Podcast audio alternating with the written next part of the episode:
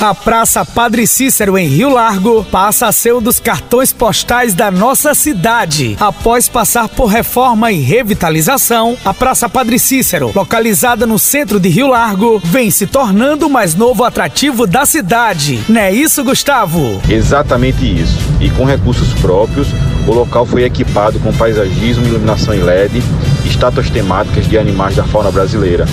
Além do novo jardim todo arborizado, o espaço recebeu também a instalação de uma nova estátua em homenagem a Padre Cícero, quem chama a atenção dos transeuntes.